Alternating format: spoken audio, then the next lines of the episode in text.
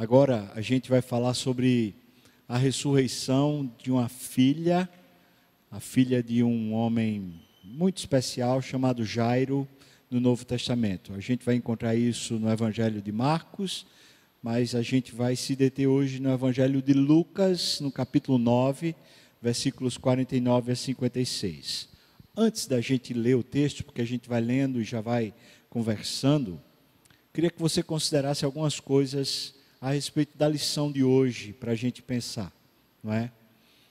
A lição de hoje fala sobre duas histórias de milagres que estão entremeadas, elas se misturam. E toda vez que se relata sobre a ressurreição da filha de Jairo, também se fala da mulher do fluxo de sangue.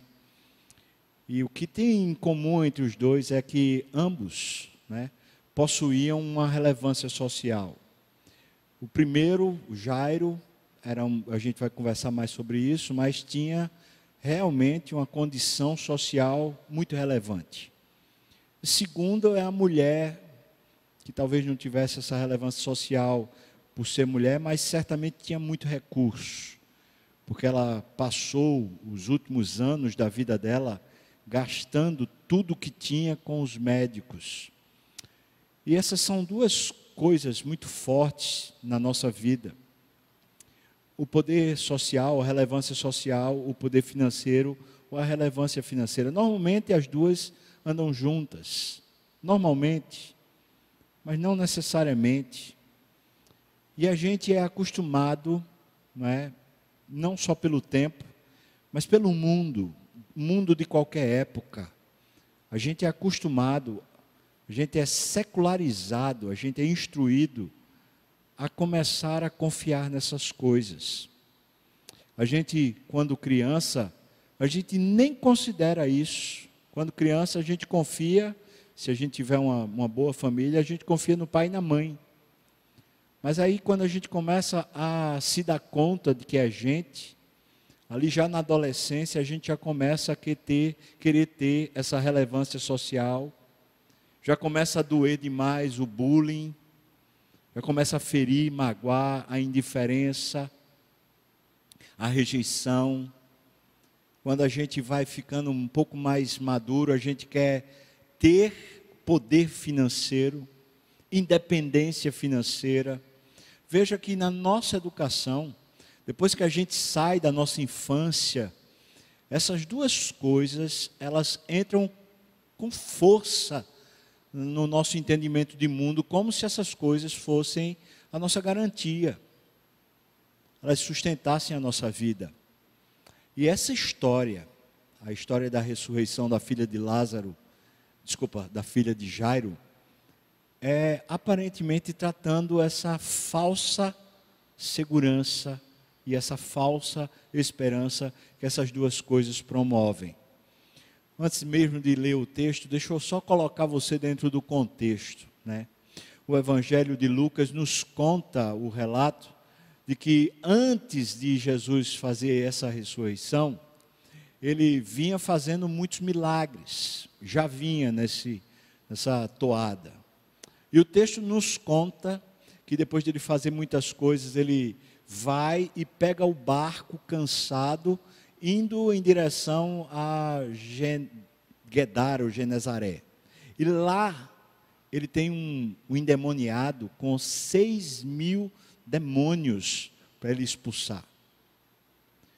Pense aqui o tamanho desse negócio. Era uma legião. Aquele homem, ele vivia acorrentado, ele vivia numa condição de prisão, e Jesus passa o lago, atravessa o lago, e no, nesse período que ele faz essa travessia, ele acalma a tempestade. Então, alguns, alguns sinais evidentes do poder de Cristo começam a se manifestar com veemência. Ele é aquele que cura, ele é aquele que tem poder sobre é, os elementos da natureza, ele também é aquele que tem poder sobre o mundo espiritual. O texto nos conta aqui no Evangelho de Lucas, no capítulo 8, né, versículos 36 e 37, o seguinte: que depois de, de Jesus ter expulsado aquele demônio, então, algumas pessoas que tinham presenciado os fatos contaram-lhes também como fora salvo o endemoniado. E todo o povo da circunvizinhança dos Gerazenos rogou-lhe que se retirasse deles, pois estavam possuídos de grande medo. Não é interessante essa sociedade aqui? Eles tinham medo de Jesus, mas não tinham medo de seis mil demônios. É como se esse povo, essa civilização já estivesse tão acostumada com as trevas que a luz começou a incomodar. Então eles pedem, por favor, saia daqui. Jesus deixa aquele ex-endemoniado como um missionário no meio daquele povo, porque esse ex-endemoniado queria seguir Jesus. O finalzinho do versículo diz: E Jesus, tomando de novo o barco, voltou. Ele está voltando para Cafarnaum. Cafarnaum é a cidade onde Jesus resolveu morar durante o período do seu ministério. É quando a gente chega no texto da história que a gente vai analisar hoje à noite. Versículos 40 e 41 diz assim: Ao regressar Jesus, a multidão o recebeu com alegria, lá em Cafarnaum, porque todos o estavam esperando não era só porque eles queriam ver Jesus, mas certamente porque tinha demanda. Tinha muita gente precisando de milagre, talvez precisando de uma palavra de estímulo, de encorajamento, uma palavra vinda do, do, de Deus, né? Eles consideravam Jesus aqui a essa altura como profeta. Então estava todo mundo lá esperando. Versículo 41. Eis que veio um homem chamado Jairo, que era chefe da sinagoga e, prostrando-se aos pés de Jesus, lhe suplicou que chegasse até a sua casa. Vamos analisar aqui algumas coisas que são bem reveladoras e o Evangelho de Marcos também nos revela grande, com contundência isso. Vamos pensar aqui quem é esse homem Jairo, não é? Primeira coisa que Jairo é, aqui ainda não está revelado no Evangelho de Lucas, mas lá no Evangelho de Marcos já se revela logo de cara, é que Jairo é um pai e também é um marido e que a condição dentro da casa dele se tornou desesperadora. A filha adoeceu e a filha está piorando cada vez mais. Sua condição de saúde só faz piorar. Esse aqui é um homem ah, na beira do desespero, por quê? Porque sua filha, o Evangelho de Marcos conta que ela tinha 12 anos, apenas 12 anos, 12 aninhos essa, essa menina, ela está morrendo. Então o caos se instalou dentro da casa desse homem. Não dá, não dá nem para a gente pensar, né? Tormento. Imagina as conversas entre ele e a esposa. Imagina a, a menina piorando enquanto Jesus está do outro lado do, do lago e Jairo pensando: o que é que eu faço? O que é que eu faço? Então Jesus chegou na praia, já na praia, ele corre em direção a Jesus e se ajoelha.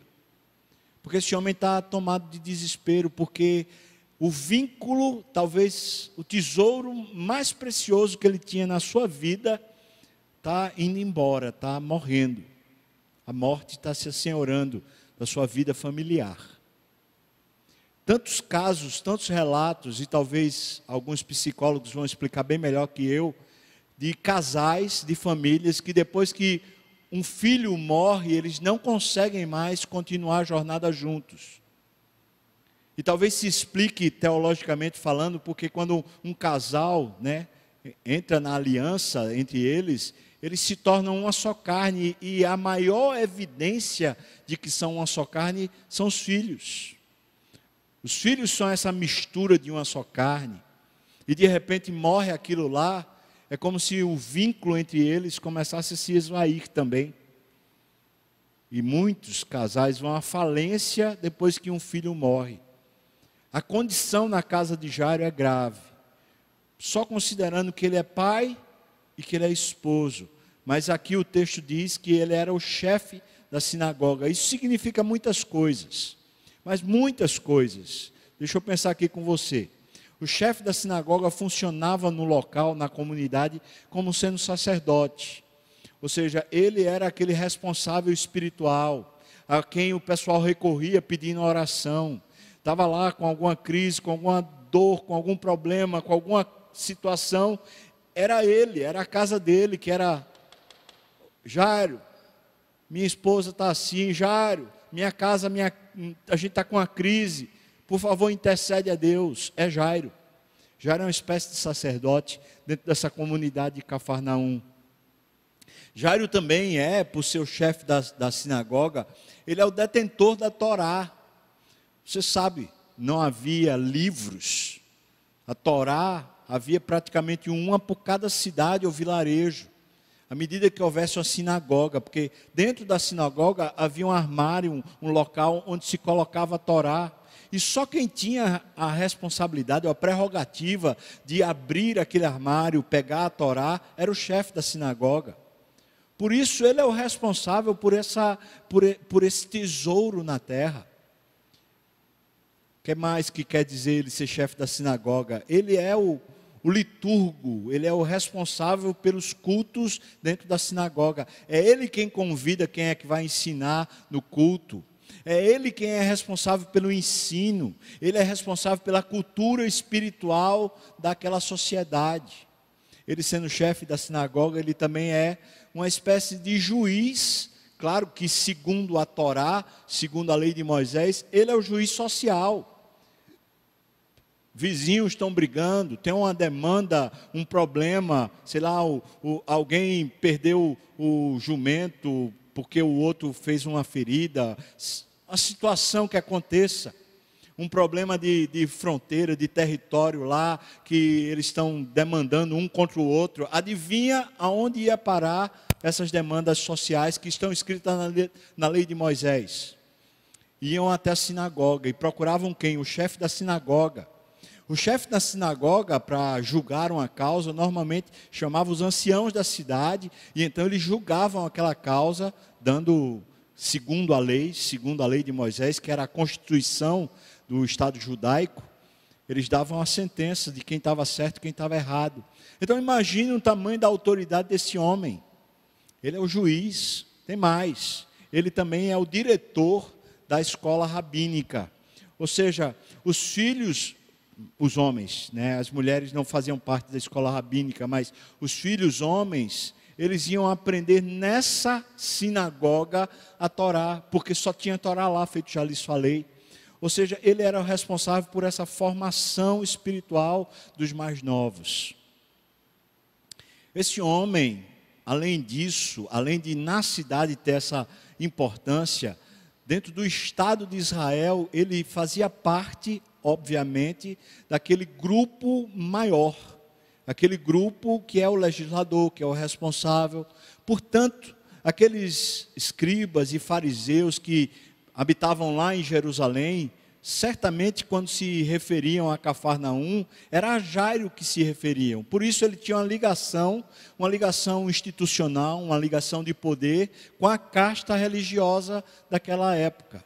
E é interessante que o Evangelho de Marcos, no capítulo 3, fala que já estavam os religiosos, os escribas e fariseus, eles já estavam querendo matar Jesus nessa época. E aqui então a história fica interessante, porque nessas poucas linhas dá para se ver, pela maneira como ele vai ao encontro de Jesus, dá para se ver que ele está desesperado. Porque ele está jogando tudo no lixo. Ele está jogando toda essa condição, essa reputação, tudo que ao longo de uma jornada bem grande de vida ele conseguiu galgar toda essa influência, esse, essa relevância social, ele está jogando no lixo. Por quê? Porque ele está se ajoelhando na frente de toda a população, diante de uma pessoa que já está sendo maldita, mal falada lá em Jerusalém pelas principais autoridades religiosas. E como a relevância social que ele tem repousa todo sobre o auspício da religião, então, aquelas autoridades religiosas, quando julgassem o que ele fez, certamente ele seria retirado da sua, de toda essa reputação. Então ele vai lá e se ajoelha. Isso, isso revela para a gente talvez o tamanho do amor que esse homem tem pela filha, o amor que ele tem pela família.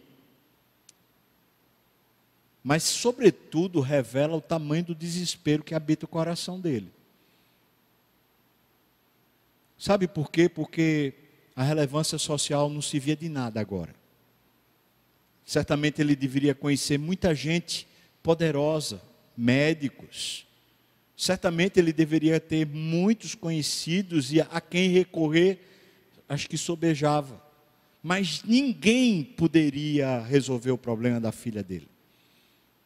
E aquela falsa segurança, sensação de segurança que a relevância social trazia, agora não está valendo de nada, é por isso que ele joga ela no lixo, se ajoelhando na praia. Sabe o que é interessante, irmãos? É que Jairo não precisava se ajoelhar. Jairo poderia ter chegado a Jesus e ter dito assim, em pé mesmo: Eu só, só peço uma coisa para o Senhor, por favor, vamos lá em casa, que a minha filha está morrendo. Talvez ele pudesse até dar uma, dar uma lembrança para Jesus, porque Jesus mora em Cafarnaum e conhece Jairo. Ele talvez pudesse dar uma lembrada assim, sabe aquela carteirada, tipo assim: Jesus, você está lembrado de quem eu sou? Eu sou lá o chefe da sinagoga. Vamos lá, vamos lá em casa, minha filha está tá bem doente. Mas existe aqui uma, um colapso, uma quebra completa. Esse homem não consegue mais lidar com o problema que ele tem. Ele não consegue mais. Alguns, alguns comentaristas falam que provavelmente ele já gastou as fichas todas que ele tinha para tentar resolver o problema da filha. Lembrando que nos últimos dias Jesus tinha estado lá entre o, o povo de Gedara, onde ele expulsou aquela legião de demônios. Então, o homem está num estado de desespero. E um desespero que é levado aos pés de Jesus é o lugar certo para a gente se desesperar. E é interessante também que muitas vezes esse é o processo de Deus para nos converter. Muitas vezes é assim que Deus faz, Ele deixa que a gente gaste os nossos recursos tentando resolver. Porque cada vez que a gente gasta um recurso e outro que a gente tem com os nossos problemas a fim de resolvê-los, a gente vai se livrando de todas as coisas falsas que nos sustentavam. E Deus quer nos libertar dos falsos ídolos ou das falsas coisas que nos trazem segurança, a fim de que Ele seja de fato Deus para nós. Porque essa palavra Deus não é uma palavra simplesmente de um jargão. A palavra Deus quer dizer que é essa suficiência mesmo, é esse sustentáculo, é esse fundamento, é essa estrutura que nos segura, que nos garante. Mas eu e você, como falei no começo, nós somos, estamos sendo criados constantemente a confiar em tantas coisas antes de Deus e muitas vezes confiar em tantas coisas a, a despeito de Deus, ou contrárias a Deus. Então Deus muitas vezes deixa que a gente vá gastando elas, que a gente vá perdendo elas, para finalmente a gente se perceber. Não, Deus não é sádico, Deus não gosta de nos ver sofrendo. Mas Deus sabe que o melhor remédio para a gente é a confiança pura nele. É isso que nos dá paz, é isso que nos dá alegria. Então é, é um método didático de Deus. O texto chega no versículo 42 falando assim: enquanto ele ia, Jesus está indo agora com Jairo, as multidões o apertavam. Veja o, o, o, o, que Jairo fez, né? Jairo fez um, uma coisa meio que vergonhosa na frente de todo mundo, se ajoelhou só um detalhe que eu ainda não falei, mas o Evangelho de Marcos diz que ele insistiu. Ele insistiu. Ou seja, parece que ele ficou de joelho, falou com Jesus, e tinha tanta gente, tinha tanta comoção. Eu só estou aqui imaginando, irmão, quanta gente ali aperreada também, dizendo: Mas Jesus faz isso por mim, mas Jesus faz aquilo por mim, faz aquilo por mim, e todo mundo falando ao mesmo tempo. Jairo, no desespero, se ajoelha e fala: Por favor, vá lá em casa, por favor, é minha filha. Mas aí o texto de Marcos diz que ele insistiu. Então é como, como se ele estivesse pegando Jesus, por favor, por favor, vai, por favor. E então ele passa essa vergonha. Enquanto as, ele ia, né, as multidões o apertavam, versículo 43. Certa mulher que havia 12 anos. Não é interessante? A filha tem 12 anos e a mulher já tem 12 anos, havia 12 anos vivendo, vinha sofrendo de uma hemorragia e a quem ninguém tinha podido curar. E ainda está aqui, né? O esclarecimento. E que gastara com os médicos todos os seus haveres. Veio por trás dele e lhe tocou na orla da veste, e logo se lhe estancou a hemorragia. Mas Jesus disse: Quem me tocou? Como todos negassem, Pedro com os seus companheiros, ou seja, os discípulos, né, que estão meio que fazendo um cinturão ao redor de Jesus, disse: Ó oh, mestre, as multidões te apertam e te oprimem. Essa palavra está na boca dos discípulos, não está na boca nem no coração de Jesus. Jesus não está se sentindo opresso. Mas para você ver a agonia que está esse local. Né? Essas palavras tornam claro o contexto. Está uma agonia, um, aquele tumulto. Então, eles, mestre, te apertam, te oprime e dizes: Quem me tocou? Isso do ponto de vista de Pedro, né, do ponto de vista dos discípulos. Agora pensa de novo em Jairo.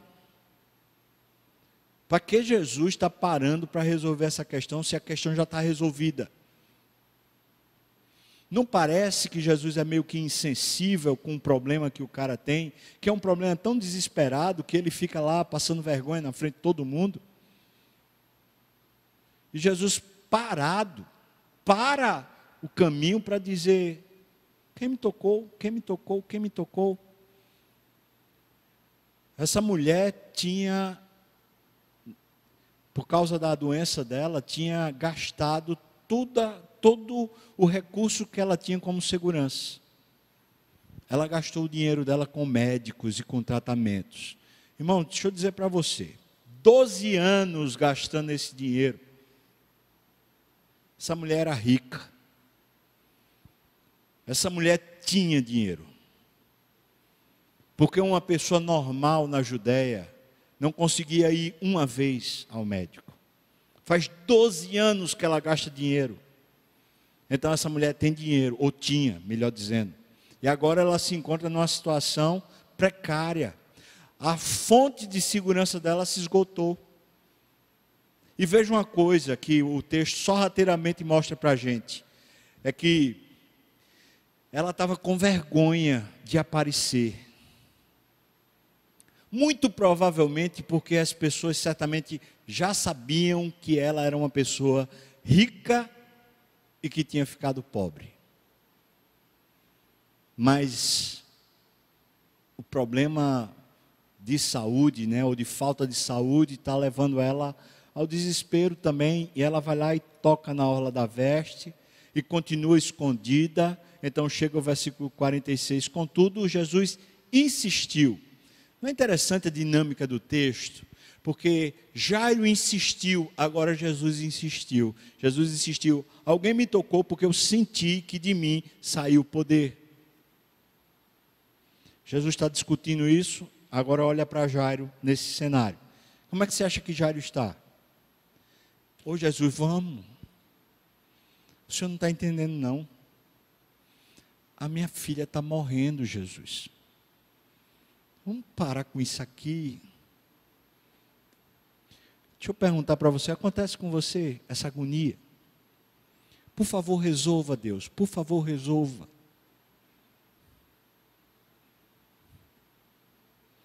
E parece que Deus continua distraído Aí, no meio da nossa aflição, a gente vê alguém sendo abençoado.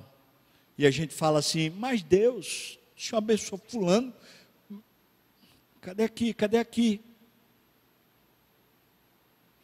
Essa mulher já, já sofreu por 12 anos. A espera dela foi muito maior do que a espera de Jairo. E outra coisa, ela já perdeu a sua confiança mas aparentemente ainda não perdeu a vaidade. E é aqui que Jesus quer libertá-la.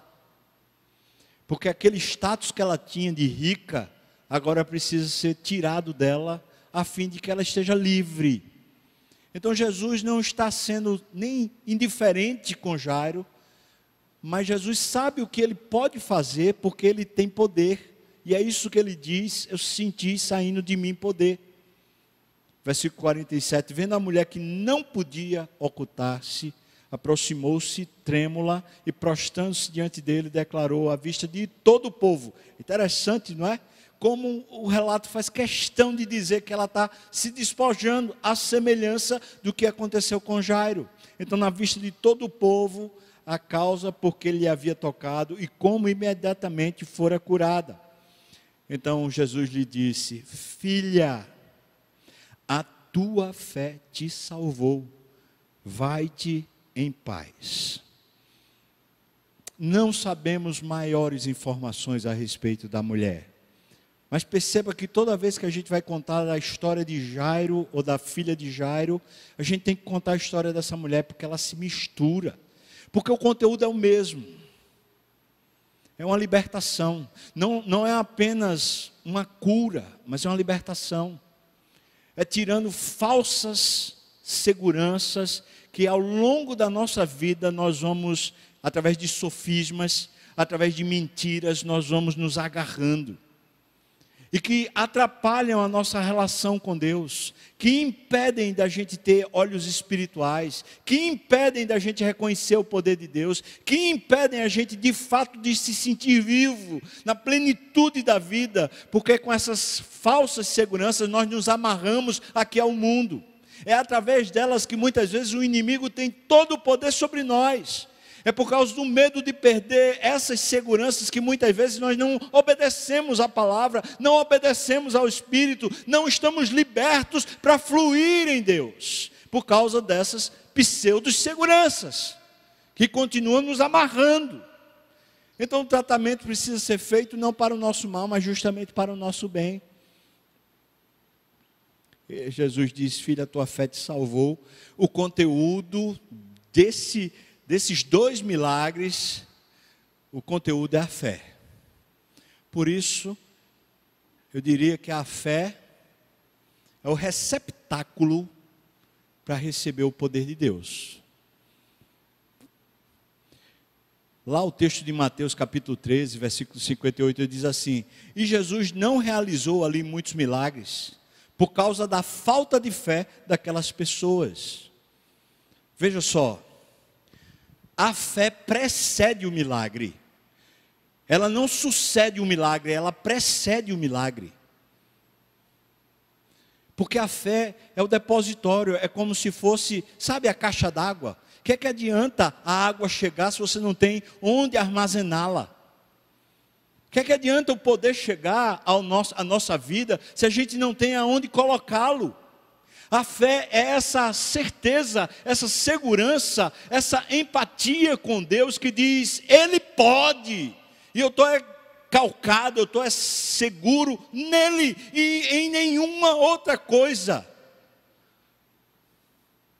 E é claro que por amor a você, ele quer lhe libertar de tudo que é mentira, que o mundo e o diabo ficam ensinando e amarrando a nossa existência para que a gente não creia plenamente em Deus. Então Jesus certamente vai fazer isso. Muitas vezes vai aparentemente demorar. Muitas vezes vai deixar que a gente perca ou que a gente gaste os recursos.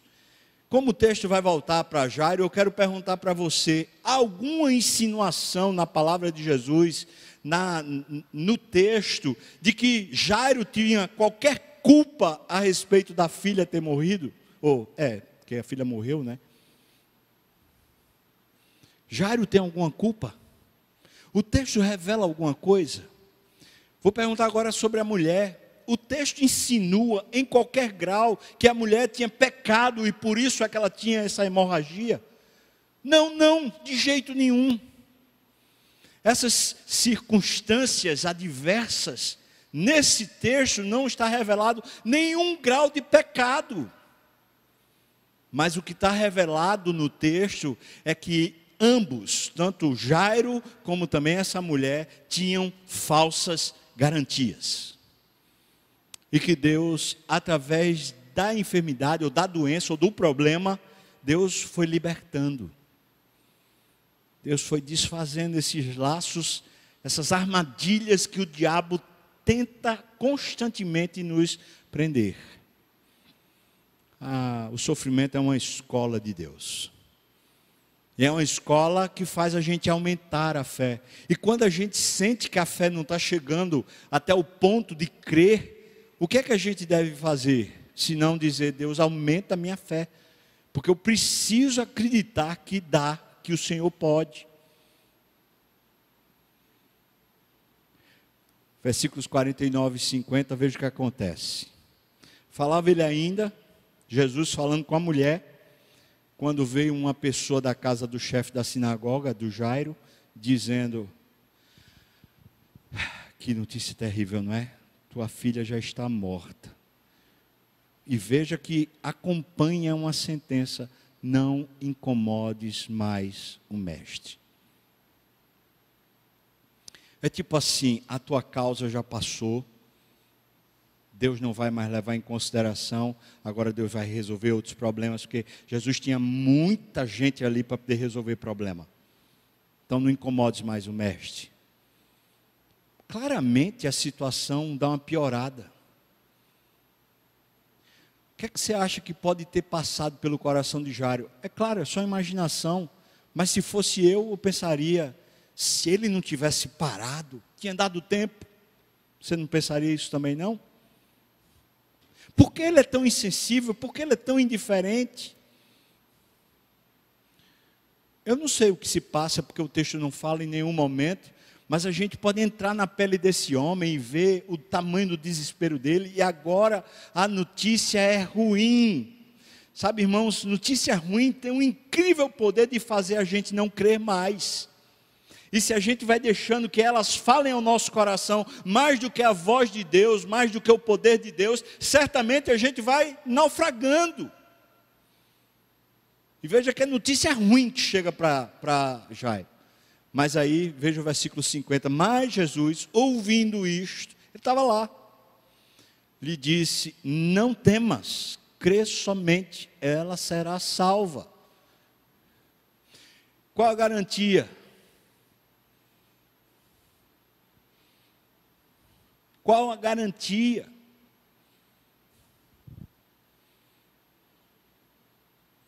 Bom, tinha uma garantia hipotética.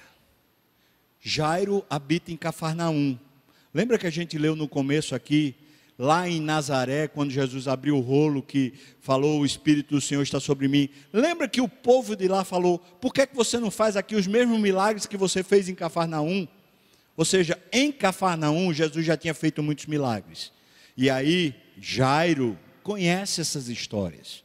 Porque provavelmente eram as pessoas que frequentavam a sinagoga de Jairo. É por causa disso que ele foi até a praia e lançou fora toda a reputação dele para clamar. E Jesus está dizendo: você precisa crer um pouco mais.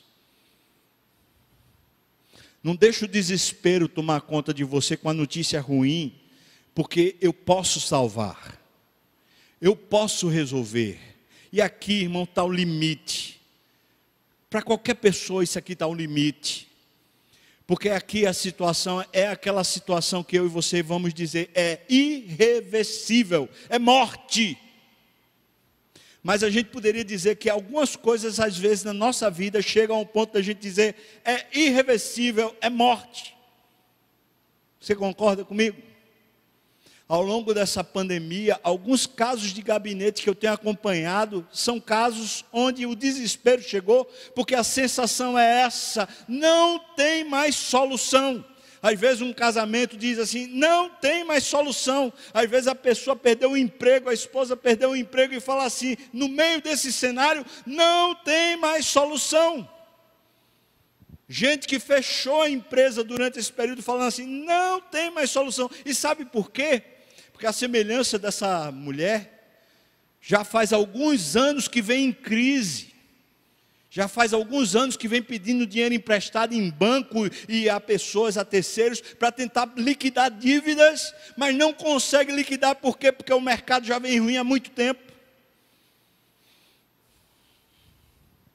Eu não sei dizer qual é qual é o problema, mas aqui eu posso dizer que esse problema é o problema onde eu e você não acreditamos mais. Quer dizer, eu estou lhe incluindo, mas eu acho que é natural que a gente diga assim diante da morte, fala, pronto. A gente não vai mais para canto nenhum, porque agora aqui chegou o final. Mas Jesus está dizendo que Ele quer tomar conta desse final. A ressurreição é isso. A ressurreição é esse tipo de fé que diz: quando nada pode, Deus pode. Quando todas as garantias e seguranças já se perderam, Deus continua vivo. Quando todos os nossos limites não existem mais, Deus continua em pleno poder. Não falta para Ele nada. Está aqui, não temas. A convulsão de sentimentos e emoções que esse homem está sentindo, imagina. Mais uma vez, é um, uma, uma tenta, tentativa de vestir a pele desse homem para sentir o que ele estava sentindo. A palavra de Jesus dizendo: Não temas, e ele pensando: Ela morreu, ela morreu, mas eu vou crer, mas ela morreu. Imagina os sentimentos aqui, a vontade de chorar, a vontade de lamentar, a vontade de se ajoelhar ali e dizer: Ai meu Deus, imagina. Mas Jesus dizendo: Não temas, Jairo, não temas, crê somente. Fé, Jairo, fé. Que palavra abençoada, fé. Mas as emoções estão em ebulição. Aí a gente chega no versículo 51. Veja. Jairo está lutando lá. Tendo chegado em casa, a ninguém permitiu que entrasse com ele, senão Pedro, João e Tiago, e bem assim, o pai e a mãe da menina e todos choravam e pranteavam. É assim, quando eles chegam na casa, está aquele grupo de pessoas, são as carpideiras chorando, junto com provavelmente familiares e muitas pessoas que são amigas de Jairo, amigas da família de Jairo, gente que está tá doído mesmo, está sofrendo junto. Essas pessoas não ouviram Jesus dizendo, crê somente, Jairo ouviu. Mas irmãos, esse aqui é o cenário perfeito para alguém que quer simplesmente lamentar. Para alguém que não quer crer, porque ele vem na luta dizendo: Eu estou doido é para chorar, como é que eu vou crer? E de repente ele chega, está lá um bocado de amigo, está lá um bocado de gente que ele conhece, chorando, chorando, pranteando. O que é que se faz numa hora dessa se não se senta junto e desaba? Mas a palavra de Jesus para ele foi: peraí, calma. E é por isso, veja o cuidado de Jesus, pega e diz assim: peraí, peraí, essa coisa tem que ser resolvida aqui em particular. Porque essas emoções ruins, dessas pessoas que estão lá, nessa procissão de morte, curtindo a morte, curtindo o limite, curtindo a perda, essas pessoas tinham um grande poder para começar a fazer Jairo não ter mais fé. Eu queria que você e eu aprendêssemos isso. Não é só a gente dar ouvidos à voz de Deus, a gente também precisa tomar cuidado e tomar muito cuidado com as notícias ruins que querem abalar a nossa fé. A gente precisa tomar cuidado também com essas emoções de pessoas que normalmente querem conduzir a gente para o caos. E ficam com lógica dizendo para a gente assim: como a gente vai continuar acreditando no meio de um caos desse? E você racionalmente fala de fato, porque a fé aqui ela é supra-racional. O que se espera de Deus é justamente o milagre. Porque se, se o nosso limite já chegou ao fim, é aí que a gente é um forte candidato a provar o poder de Deus e o milagre de Deus. Versículo 52, continuação, né, que todos planteavam, choravam, mas ele disse: Não choreis. ela não está aqui. Desculpa, ela não está morta, mas ela dorme. Essa expressão é uma expressão espiritual, né? Jesus sabe que ela morreu. Mas o que ele vai fazer é acordar ela. E é lindo o que Jesus fala para ela. Então Jesus está espiritualmente tratando da situação. Ela só dorme. Versículo 53. Riam-se de Jesus, dele, porque sabiam que ela estava morta. Racionalidade ruim. Aqui está a completa falta de fé. Irmãos, vamos prestar atenção nisso. Esses, esses circunstantes que estão lá chorando, que agora riem, veja só, eles também conheciam Jesus. Eles também são de Cafarnaum. Eles também sabem do poder de Jesus. Mas a racionalidade deles é, não tem jeito. Jairo ouviu a voz de Cristo dizendo, crê. E então ele deve estar na luta, tentando crer. Mas esse povo está ouvindo a mesma voz do mesmo Senhor, dizendo para eles: ela não morreu, ela vai, ela só está tá dormindo. E sabe o que é que eles fazem? Eles riem. Riem. Uma racionalidade ruim, porque eles dizem assim: a gente sabe que ela morreu. Você já pensou que cenário é esse? Onde as pessoas saem do choro para o riso, e não é porque a notícia é boa, é porque agora eles viraram irônicos, e você está no meio desse negócio sofrendo. Jesus está com tanto cuidado com eles que fala assim: a gente vai sozinho lá para o quarto. A gente não vai ficar aqui nesse meio, não. Porque isso aqui, isso aqui é contagioso. Notícias ruins, emoções ruins, mentalidade ruim é contagiosa. Você concorda comigo, irmão? É ou não é? Fique nesse ambiente que você vai ver a sua fé só sobrando, você vai ver a sua fé morrendo. Fique nesse ambiente, ambiente durante muito tempo. Se deixe ter amizade e condução dentro dessas coisas, que você vai ver que a sua fé fica diminuta. E quando chega na hora de você acreditar, você não consegue. Então Jesus leva ele para o quarto, leva os, o casal, e apenas os três discípulos, que são os mais íntimos de Jesus, ele os conduz para lá para que eles vejam. E aqui é muito, muito rico, porque você lembra que Jesus tinha ensinado no Sermão da Montanha, falando para todos os discípulos, que quando a gente quisesse se encontrar com o Pai, a gente deveria entrar no nosso quarto, em secreto falar com o Pai, e o Pai que vê em secreto lhe recompensará. Você lembra disso? Agora Jesus está indo para o quarto, está indo para o lugar da intimidade deles. Jesus está indo para lá. Então, veja o que acontece, versículos 54 a 56. Entretanto, Jesus, tomando-a pela mão, disse-lhe em voz alta: Menina, levanta-te. Então, o Evangelho de Marcos fala assim: Talita cumi. É a língua que a menina usava, aramaico. Você sabe o que é que significa esse levanta-te? É diferente daquele que foi usado por Jesus na outra ocasião. Você sabe o que é que quer dizer isso aqui agora? Quer dizer assim: desperta, menina. Essa era a expressão que era usada normalmente pela mãe quando de manhã ia acordar a filha. É uma expressão bem carinhosa do tipo: o dia raiou, vamos lá para o trabalho. Jesus está sendo extremamente carinhoso e amoroso com essa menina que está ali para morrer. Ou melhor, está morta, né? Levanta-te. Voltou-lhe o espírito, então ela estava morta.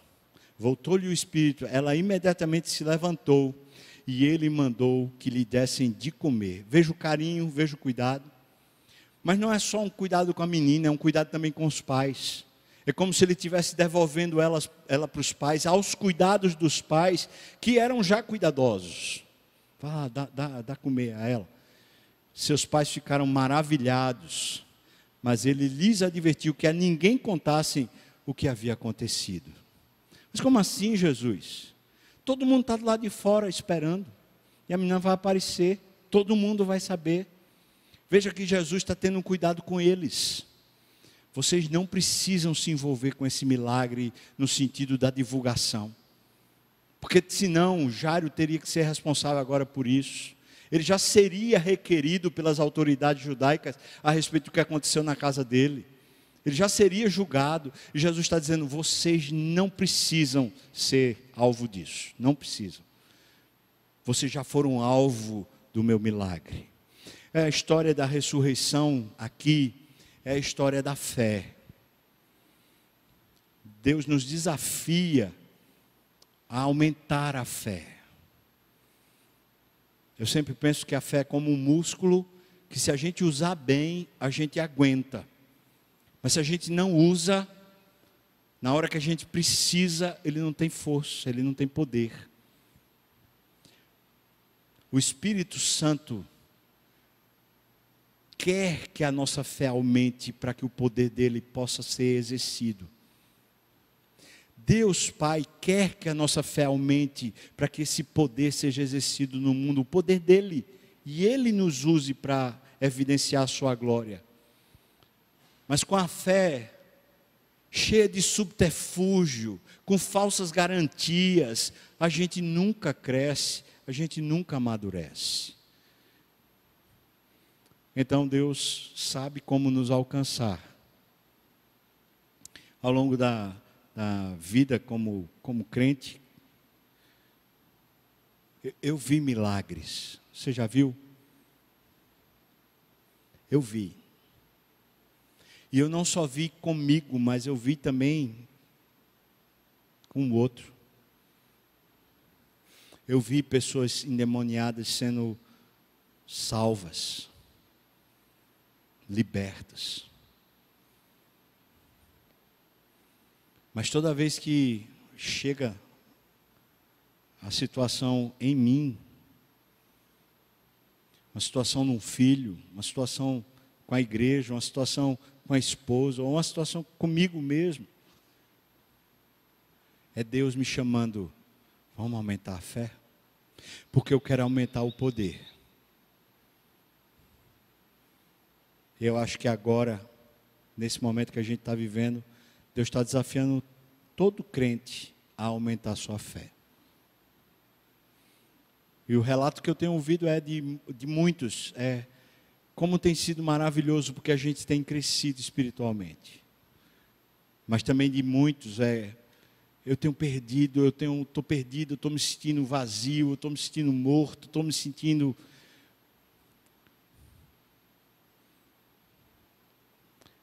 a situação Claro que é pessoal, mas o convite eu acho que é para todos o mesmo. Vamos crer um pouco mais? Vamos aumentar esse receptáculo do poder de Deus? É esse o desafio que esse, esse texto lança para a gente. Vamos orar, irmãos? Vamos colocar diante do Senhor na nossa vida? Eu quero perguntar para você você tem alguma situação, talvez como Lázaro, ou desculpa, Jairo, uma situação que você diz irreversível. Você que está em casa, tem? Uma situação que você diz é irreversível. Você tem alguma situação que faz 12 anos talvez mais, que vem se arrastando e vem matando você aos poucos, como aquela mulher do fluxo de sangue.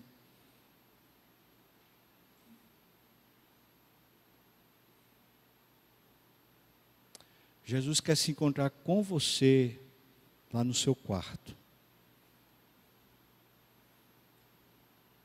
Veja que lá em Nazaré ele não fez muitos milagres por causa da falta de fé. A fé precede o milagre.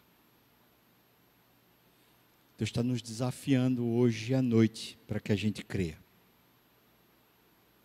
Creia que Deus pode intervir e que Deus pode fazer e recuperar aquilo que nem mais a gente acredita.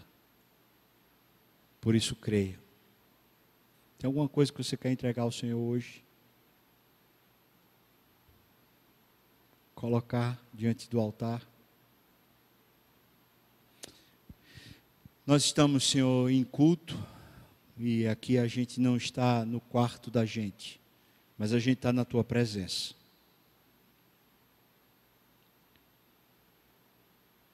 Senhor Deus, tu sabes muito bem quais são essas situações que estão presentes agora diante de ti e através das orações sendo colocadas. Senhor, tu sabes também se a gente precisa chegar ao desespero. E o Senhor sabe até o limite da gente. Mas aqui, Senhor, estamos colocando diante de Ti essas situações. E também, como Jairo fez, estamos clamando, Senhor. Senhor, vai até a nossa casa. Senhor, vai até o nosso quarto, vai até a nossa intimidade, por favor. Entra, Senhor Deus, aonde o Senhor quiser, mas por favor, faça um milagre. Talvez, Senhor Deus, casamentos que estão precisando de um milagre. Talvez uma situação financeira que está precisando de um milagre. Talvez, Senhor Deus, uma questão de saúde que o que precisa de milagre, Senhor Deus. Pai, tu és o mesmo. Aquilo que a gente lê na tua palavra é o mesmo que a gente pode ter certeza que hoje é. Então, por misericórdia, aumenta a nossa fé e vem fazer um milagre em nós. Senhor, aumenta-nos, aumenta a nossa fé, aumenta o nosso fogo dentro de nós, Senhor, para crermos, para esperarmos, esperarmos muito mais do Senhor, porque certamente o Senhor é inesgotável, o Senhor é fonte de toda virtude. Ó Senhor, aumenta-nos a fé intervenha. Faz esse milagre acontecer, Senhor. Em nome de Jesus. Amém e amém.